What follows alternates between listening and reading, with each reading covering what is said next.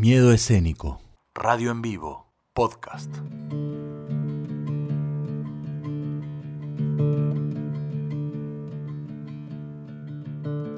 El tiempo está después.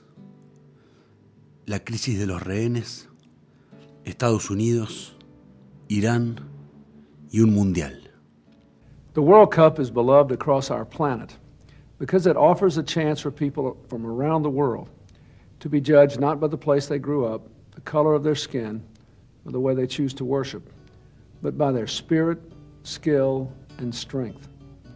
As we cheer today's game between American and Iranian athletes, I hope it can be another step toward ending the estrangement between our nations. I am pleased that over the last year, President Khatami and I have both worked to encourage more people to people exchanges and to help our citizens develop a better understanding of each other's rich civilizations. Qasem Soleimani fue un general iraní asesinado en enero de 2020 tras un ataque internacional con drones al aeropuerto de Bagdad.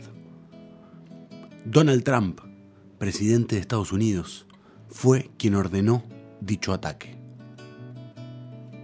Luego de este ataque, la escalada de muertes y tristeza en Irán se acrecentó solo por la injerencia de algunos, cuyos intereses exceden a los de los ciudadanos. El asesinato de Soleimani nos retrotrae a un momento donde el histórico conflicto entre Irán y Estados Unidos se traslada al fútbol. Mundial de 1998. Ambas elecciones se cruzan en fase de grupos. La previa fue con mucha tensión, y la acción de diplomacia de los jugadores. 19 años habían pasado de la crisis de los rehenes, que marcó el fin de las relaciones diplomáticas entre ambos países. El 4 de noviembre de 1979, un grupo de estudiantes iraníes tomó como rehenes durante 444 días a los trabajadores de la Embajada de Estados Unidos. El entonces vicepresidente de Estados Unidos, Carter, llamó a las víctimas del secuestro como víctimas del terrorismo y la anarquía. Desde que salió sorteado el fixture, el partido pasó a segundo plano para que tomara relevancia el contexto político. Mismo el presidente de la Federación Estadounidense denominó al partido como la madre de todos los partidos. La gente lo intenta falsear, pero no se puede separar al deporte de la política. Recordaba Jalal Talebi, el encuentro que dirigió en 1998 como técnico iraní. Cuando meses antes del sorteo emparejó a Irán y Estados Unidos, el presidente de la FIFA, Joseph Blatter, torció el gesto. Y ese gesto demostró sin dudas lo que el planeta entero estaba pensando. En la previa, Kodadad Assisi, delantero estrella de Irán, fue el primero en dejar a un lado la diplomacia. Estados Unidos nos impuso una guerra de ocho años con Irak, que costó la vida de medio millón de iraníes. Hay muchas familias de mártires deseando que ganemos.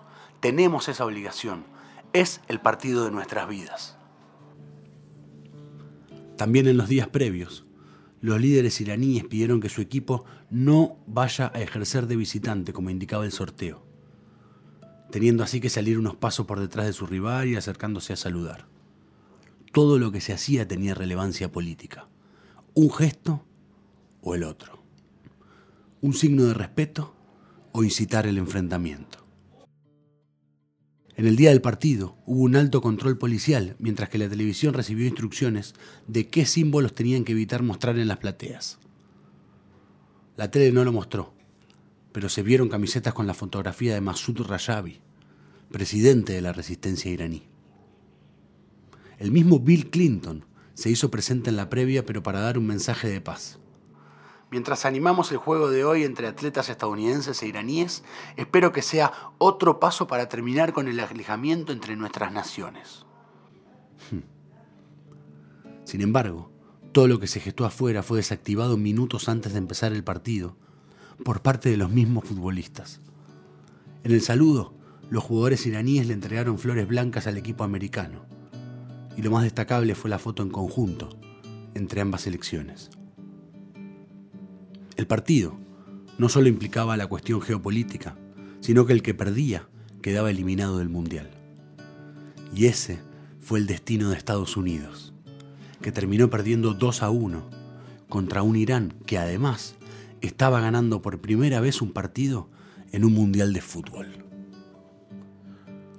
Al finalizar el partido, el jugador estadounidense Jeff Agos dijo sobre el partido, hicimos más en 90 minutos que los políticos en 20 años. Esa misma noche, el líder supremo de Irán, Ali Khamenei, lo llevó a su terreno. El enemigo es grande y arrogante, y les hemos hecho probar de nuevo el amargo sabor de la derrota. El tiempo está después, entre tomas de rehenes, drones y partidos de fútbol.